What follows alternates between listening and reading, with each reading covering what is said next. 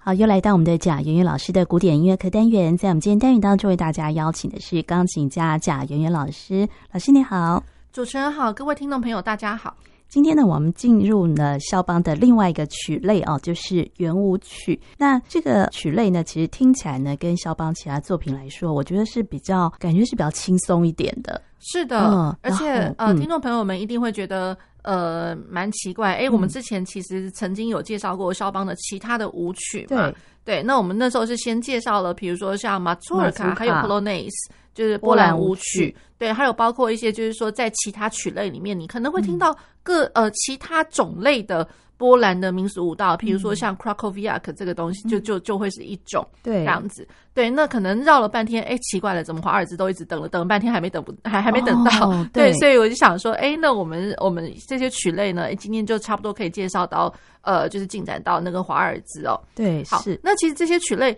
并不是说，哎，肖邦在某个时期他专门在专心于那个曲类而已。他其实同时之间，当然就是什么什么样他都写，所以也不用讲，就是说华尔兹这个曲类的话，就跟他其他，比如其他的，比如说马祖尔卡跟 Polonaise 一样，从年轻一路一路写到他其实也不是年老啊，就是写到他人生终终点。所以他是从一八二四年开始，一直到一八四九年都有写圆舞曲这样子。呃，对，就是从非常年、嗯、年轻的时候的一个习作，嗯、也不算习作，其实那时候就已经算是非常厉害的一些作品了啦。对，从那个时候一直一路到就是他最后人生终点这样。那当然还会有更多，其实他写的非常的多。嗯、那在他自己在世的时候呢，能够看到这些东西被出版的，呃，大概其实。嗯，他心里面想要被出版，他一定会标上呃 opus number，是，所以大家会看到说，哎，他的华尔兹有 op，就是 opus 的 number，那个就是说他在世的时候，其实他就想说，就是他了，我我要他被出版，嗯、他自己想要出版，他想要出版，而且也他真正他自己也看到了，嗯，好，那所以这样子的作品呢，大概有八首，嗯、就是 opus number，然后又真的在生前被出版的，嗯，那。再过来呢，他还有被标了 Opus Number 六十九跟七十，可是他在标的时候呢，其实他呃，他想要被出版，问题是就来不及了，他人已经过世了，他已经过世了，对，所以是在他过世之后被出版的，所以六九跟七十的这两套曲目呢，所以这这个会是一个例子。那再过来就是说，其实。还有，大家一定会看到文献上面会想说，诶，怎么搞的？其实好像还不止诶，而且呃，大家会看，常常要练圆舞曲的话，一定大概买到了谱子，应该不会是单手单手的单行本，而是而是一整套的。对，那所以一整套的话，大家会想说，诶，有啊，其实还有别的曲子啊，这些是怎么怎么个算法呢？那这些其实是。肖邦他从很年轻的时候就开始写，嗯、问题是大家一就是一直记得了，就是他想要被出版，他会他会他会标 opus，对，所以他这些有些东西是写了没有标，嗯，没有标。问题是并不表示说他是在很后面人人呃，就是在很呃稍微快要快要到终点的时候才写，其实不是，我是很年轻的时候就写了。对，所以这样子的作品也有好几首，很年轻的时候，大概一八三零年以前的，是对。那这些这些作品呢，它没有被标上 Opus Number，那那怎么办呢？那后来就是有一些学者就找找找，哎，找到了，那找到了，那就好吧，那就把它发表出来，发表就当然就是把它印刷出来，出版出来。那啊、呃，这些作品有一些就会被标上，比如说像我们讲的，呃，有那个 Brown Number。嗯，B number，B number，对，就是呃，有一个学者他是 Brown，那然后他呃，他的编号，我老实讲，还真的就是比较是依照时序的，依照时序。有的时候 Opus number 你看到了，不见得它的时间顺序是那么刚好的。对对，那刚刚好就是说，肖邦他自己在在编排 Opus 的时候，其实老实讲，他自己可能也没有那么想。我觉得。呃，可能想说这个要出版，那个不要出版，嗯、或者说，哎，这个先，那个后。嗯、可是他的这个想法跟他写作的那个时间不见得会是相仿的。对，是对。那所以了，那个 B number 呢，其实反而更能够。呃，忠实的呈现它这个整个时序上的编排。那所以了，会有几个是没有被出版的，嗯、然后它被标了呃 Brown number。对对，那有的时候大家也会看到，哎，其实它这样子的作品，它其实 number 超级多呢，嗯、就是被编了，还有什么 KK number 啊，还有什么其他 W N number 这样子。嗯，好，不过我以我呃介绍给听众朋友的话，我可能会以、嗯、呃 B number 这样子这类的作品，嗯、会以 B number 跟呃听众朋友们介绍这样子。嗯、对对，那所以总共来讲的话，大概比较大家明确的可能会、嗯、呃有大概十八首是存在的。其实他写的大概有二十五首左右这样子。十、嗯、八首是有被标上 Opus number 的是是，呃，或者是被标上 B number，哦，然后其后很后面才出版的，就是。大概在十九世纪的后面才出版，嗯、因为肖邦过世的时候，根本大概才十九世纪的上半叶而已。嗯、对对，那所以有些东西是在十九世纪的后半叶才开始被呃被出版出来。嗯，对。那肖邦写作这些圆舞曲哦，嗯，他是不见得是呃运用在那个跳舞的场合，或是他写这个圆舞曲的时候，当时是在呃一个怎么样的一个场合，他必须要写作这样子一个作品啊？呃，其实是这样，就是说，肖邦他这个圆舞曲，嗯，哎，真真正它其实它的来源啦，嗯、来源是来自于呃德国的兰德勒舞曲 （Landler）。嗯、那 Landler 的话，呃，大家可能一开始就会想先想到，就是说，哎，那德国嘛，那哎好，那贝多芬还有呃 Schubert。其实，尤其是舒伯特，他写了非常多、超级多的那种小品、超级小品的那种兰德勒舞曲。嗯，那当然，呃，舒伯特他也有写了一些就是其他的呃舞曲类的，比如说《阿拉曼》。在这之前，我们在介绍那个舒伯特的时候，其实有介绍过非常多他的小小的那种那种舞舞蹈的作品、舞舞曲的作品。嗯，好，那以贝多芬来讲的话，当然他也会有那种呃简短的二段体的那种小品。对，其实都是、嗯、呃，就是说，based 在那个 Landler 舞曲的这个基础之上。嗯、好，那 Landler 一开始它其实也不会是宫廷的舞蹈，它其实是一个比较民间的。对，那然后慢慢慢慢呢，大家呃这些这个舞曲就传到了就是宫廷皇宫贵族上面。那更何况呢，就是说，诶，那肖邦他之后其实他呃到了流亡到了法国之后，其实他也常常都会在一些那个。上流社会的一些沙龙场合里面出现，嗯，好，那所以不管是怎么样，他这样子的一个 Landler，然后到了上流场合之后，他慢慢就演变成就是肖邦他笔下的华尔兹。嗯、那当然也会有在十九世纪也会有其他的作曲家写了华尔兹哦。嗯、那其他作曲家，比如包括呃一开始在肖邦他这些东西之前，应该会呃比较清楚的是那个韦伯的。哦，是韦伯的幺五，嗯哼，对，大家如果还记得以前我们在介绍韦伯的时候，当当当当当然后这个其实就是很明显的是华尔兹，哦，是对。那好，然后再过来呢，比如说像有 Johann Strauss。呃，就是老老的那个 Strauss，他其实在他的那个管、嗯、呃管弦乐作品里面，他的 Opus One 其实也是一个那个华尔兹。对对，所以就是就是在十九世纪呢，有除了肖邦之外，其实其他作曲家在肖邦之前，其实也有这样子的一个作品存在。嗯、好，那呃，老实讲，这些华尔兹的东西，对，没有错，它原本就应该，它就是舞蹈，嗯，它就是舞蹈。那所以音乐本来就是附属在呃。舞蹈的，呃，类似就是舞蹈先，然后那个音乐是在后面的，对对，它是以这样子的一个形态。那可是呢，慢慢慢慢，大家会觉得说，哎，其实音乐上的表现其实有更多更多。嗯，因为华尔兹的话，嗯，能够表现其实就是因为它的舞步嘛，或者说它的三拍子啊，它的轻重啊什么的。嗯，那你再怎么样变，好像它就就是就是跳舞，就是这样子一个社交舞蹈。嗯，然后两两一对这样子。对，那。可是呢，到了音乐上的发展呢，尤更尤其是浪漫时期。浪漫时期的话，嗯、大家就会发现，哎，常常会有一些简单的东西，嗯、一个简单的曲类、嗯、曲种或者是曲式。那可是作曲家们或者他们本身自己都会是一个就是乐器器乐家。那比如说叫双邦钢琴，嗯，对。那所以了，然后浪漫时期很多乐器都会是发展的非常精良的时候，嗯，所以很多呃简单的东西都都会被发挥的淋漓尽致，变得更复杂这样子。对，所以 就简单的来说，就是舞曲，哎、嗯，那好像写到最后，大家大家会发现，听听久了之后，嗯，这这样子你写成这样子，舞还能跳吗？对，其实他根本就不 是在给你跳舞的，他就是要让你就是好好的当做是一个。很有价值的，能够传承下去，以一个乐器为主的一个形态来表现，对对，而不是就已经再也不是说就是跟着舞蹈去做陪衬，所以没有办法再伴奏舞蹈，就是变成一个舞台的演出的乐曲这样子。对，那所以浪漫时期相当多这样子的一个例子，又或者是说，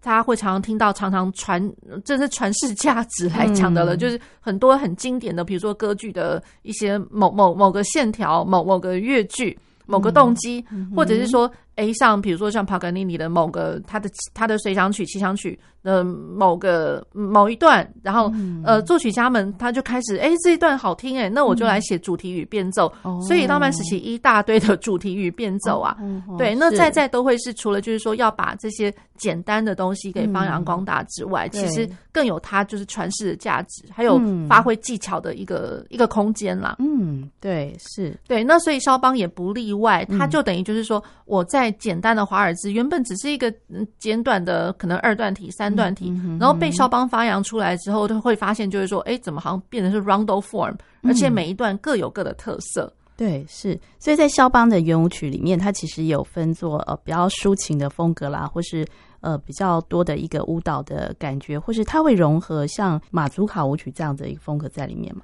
呃，偶尔会，嗯，偶尔会。不过它呢，如果是说一点点马错卡风味的话，我觉得它是有部分啊，有部分觉得好像不是快的马错卡，是慢的马错卡的一点点的那种味道。嗯、好，那又或者是说，诶，它可能真的是快，快到一个就是它有点是维也纳式的，维也纳式的 Viennese 的那。Viennese 的那种呃感觉的话，是第二拍跟第三拍，其实整个都变得轻快了，它的脚步呃变得轻盈，对对，所以有的时候你会觉得说，哎，怎么第二、第三拍，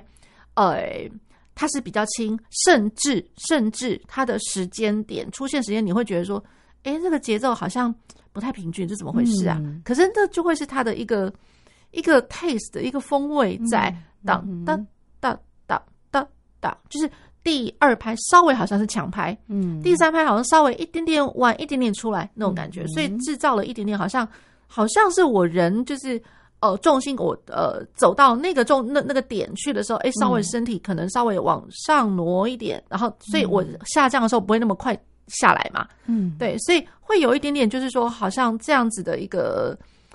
呃一个重心的挪移。然后会有一点变化，嗯，对，对，所以我觉得这个是蛮有意思的一个点。对，好，那我们今天呢，开始为大家介绍肖邦的圆舞曲哦。那贾云乐老师为大家挑选的这些圆舞曲哦，呃，它的那个我们介绍的顺序大概是以怎么样的顺序来编排？好，那我介绍的顺序呢，可能跟大家呃。普通了，你我如果说你会习惯手边去去买一本一整本的那个华尔兹的那个，嗯、你看到第一页，哎，我可能第一首不是你你看到了第一首，嗯、对，那你看呃，各位大家呃，大家看到了第一首呢，嗯、应该就会是那个是被标了 Opus Number 的那一首，哦、是。对，那可是那一首并不是肖邦的第一第一个被完成的，嗯，不是他第一首写成的，不是，是。对，嗯、所以所以就是说。呃，在他嗯呃，大家看看到了那一首的之前，其实还有好多首嘞。嗯，嗯，那所以呢，就是在呃，我介绍的第一个，它是 B 二十一，B 二十一啊，他的作品，他这个是降 A 大调的华尔兹。那其实他创作的年代是一八二七年到三零年之间。嗯，所以一八二七年，大家想想看，哎，这个肖邦真的还很年轻啊，是还很年轻的时候。他的年轻的一个作品，可是并不表示说，呃，他这么年轻他就不能写，所以我觉得他的这个变化的东西也蛮好玩的，大家可以先听听看，好。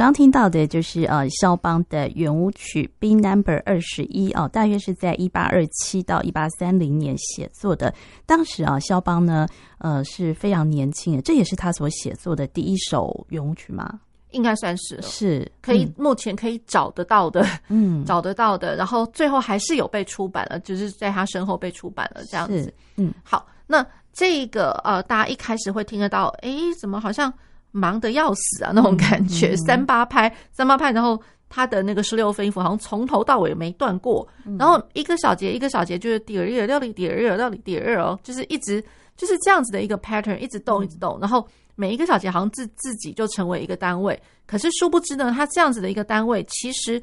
嗯，它大概都会是以八个小节为一个大单位。那所以它一整段来讲的话，它的八个小节，它其实呃简单来说就是乘以四，三十二个小节，所以才成为它的一个小小的 A 段了。嗯，对，所以就是说在它的架构上的铺陈看似简单，可是它是以这样子的一个方法去铺陈的。嗯，好，那然后整个曲子呢，它是三段体，也就是说我会有大的 A，然后中间的 B 段我们俗称会是一个 trio part，就是呃 trio。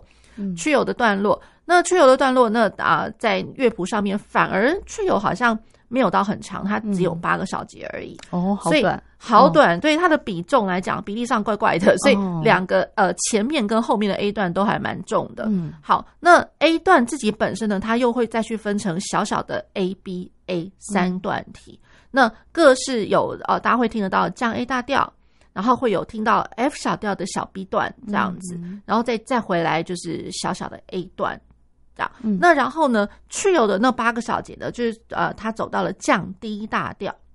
降低大调，然后听起来就觉得哇，好像总算不比较没那么忙的那种感觉，还真的就是很认真，可以专心去。去跳舞，在在大厅里面跳舞的感觉。嗯，对。好，那我们接下来呢要来介绍的，呃，这一首呢是 B Number 四十四哦。所以这一首写作的年代跟刚才二十一哦，B Number 二十一是不是又相隔了一段距离啊？呃，他的写作年代是在大概一八二九年。其实，嗯、呃，他的创作时间差不多、欸，哎，差不多。哦、呃，对，也就是说，他应该都呃，就是他稍微成长了一点点，不过还是很年轻啦。嗯好，B 四十四，它整体来讲，它是一大调。嗯，那这一首它的呃长度来讲的话，稍微长一点点，因为毕竟它从一个简单的三段体，它变成了 roundel form。嗯，那 roundel form，那更何况它这首曲子，我觉得还有一个蛮重要的一个特点，它其实都加上了在 A 段之前都会加上一个导奏的部分。嗯，那所以在第一次的 A 段，它前面的导奏。还还有点长，你会觉得说一开始听会觉得说，哎、嗯欸，这个就是主第一主题了吗？嗯，结果哎、欸，过了八个小节之后，哎、欸，怎么还有另外一个主一个主题跑出来？哦、是，所以才发现说，哎、欸，原来哎、欸，导奏不短哎、欸。嗯，对。对那所以他的这个导奏的素材到了后面那一次 A 段再回来的时候，嗯、他又来了一个导奏。嗯、不过他这次导奏就大概四个小节左右。是。好，那整体的话，它的轮旋曲式是导奏，然后呢，A B A C、嗯。C 段就是呃，大家可能常常会想说，哎，是不是就中间来了一段 trio part？嗯，对。不过我感觉上，它这这一次的话是每一个段落它的比重都蛮相当的。嗯，对，不会说是说，哎，好像只有重 A 段啊，然后中间的 trio part 就不重要。其实它每一段还蛮重要的。嗯，所以 A B A C，然后再过来又加上了一段导奏，大家一听到导奏知道、嗯、哦要回来了。嗯，好。是。那可是后面的话，它的。那个 A 段呢，它呃，我觉得它的呃，它的形呈现就会变成就是一个 A B A 这样子，嗯嗯、对，就是还比较怎么讲呢？就是说跟我第一次出现的 A B A 其实是还蛮相仿的啦。嗯、那然后它的调性从 E 大调，然后再过来会听得到，就是在 B 段的地方，会跑到了那个升 G 小调，嗯、所以其实哦，大家会想说 E 大调升 G 小调。哎，真的蛮好玩的。它怎么跑三度关系，而且还不是关系大小调？哎，它是往上的一个三度升 G 小调。好，然后再过来呢，会听得到 A 在 C 段的部分，嗯，A 非常的快活，非常对啊，明亮的，它是 A 大调这样子。嗯，对，所以它的调性上没有走到太远，可是总是让你有那种很明快的感觉。嗯，好，那我们来听看它的这首 B Number 四十四的圆舞曲。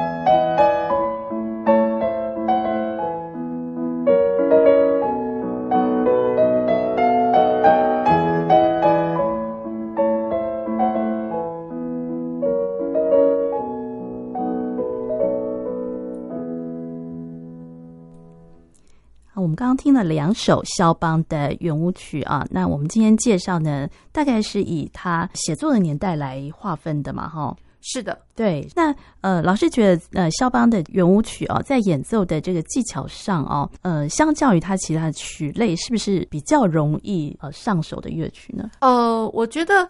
呃，以贝谱，因为它的架构来讲的话，哦、其实是，是呃，比起其他的架构来讲，它算是精简版的。嗯，虽然就是说该有的都还是会有，比如说我三段体，或者说呃复合式的三段。或者是说，呃，根本就是轮旋曲式。可是它这些的铺陈是你可以预期得到，而且它每一段都不会到太长。对，所以以贝谱来讲，那个绝对没有没什么门槛的。对，就是呃，应该都还蛮容易上手。然后再过来就是说，以演奏的技法上来讲，其实老实讲不难。不难，只要你的指头就是还算灵活，嗯，对，要动得了。那然后三拍子的感觉要能够掌握得好。嗯、那很多人三拍子掌握，其实是尤其是比较年轻一点的学生们，他其实，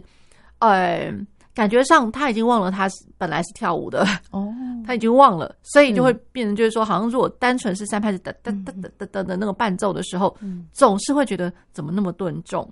尤其是二三拍。嗯，那更何况肖邦几乎呃华尔兹来讲的话，大概百分之八十是快的。嗯，对，他当然也是有一些慢的啦，对，可是百分之八十是快的。那快的话呢，